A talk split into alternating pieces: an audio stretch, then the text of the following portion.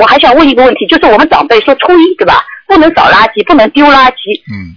我们学佛有没有这种讲究啊？实际上呢，这是一种风俗，嗯讲的好听点叫风俗，那讲的不好听嘛说迷信。实际上是什么呢？当然有道理的。从风水上来讲，啊，年初一这一天做什么事情，一年都会好的话，一年都会好；啊，做的不好的事情，一年都不好。实际上是什么呢？就是垃圾呢可以扫，往家里扫，不要往外去扫，不要去倒。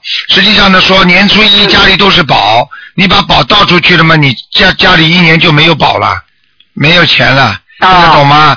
实际上是有道理他说的，还有不能洗头，哎，也不能洗头，不能剃头，不能洗头，哎，是这样的。哎。好好。好吧好的好的嗯，感恩台长，好的好好学，好的，谢谢台好阳加再见，持好，再见。再见，嗯。嗯。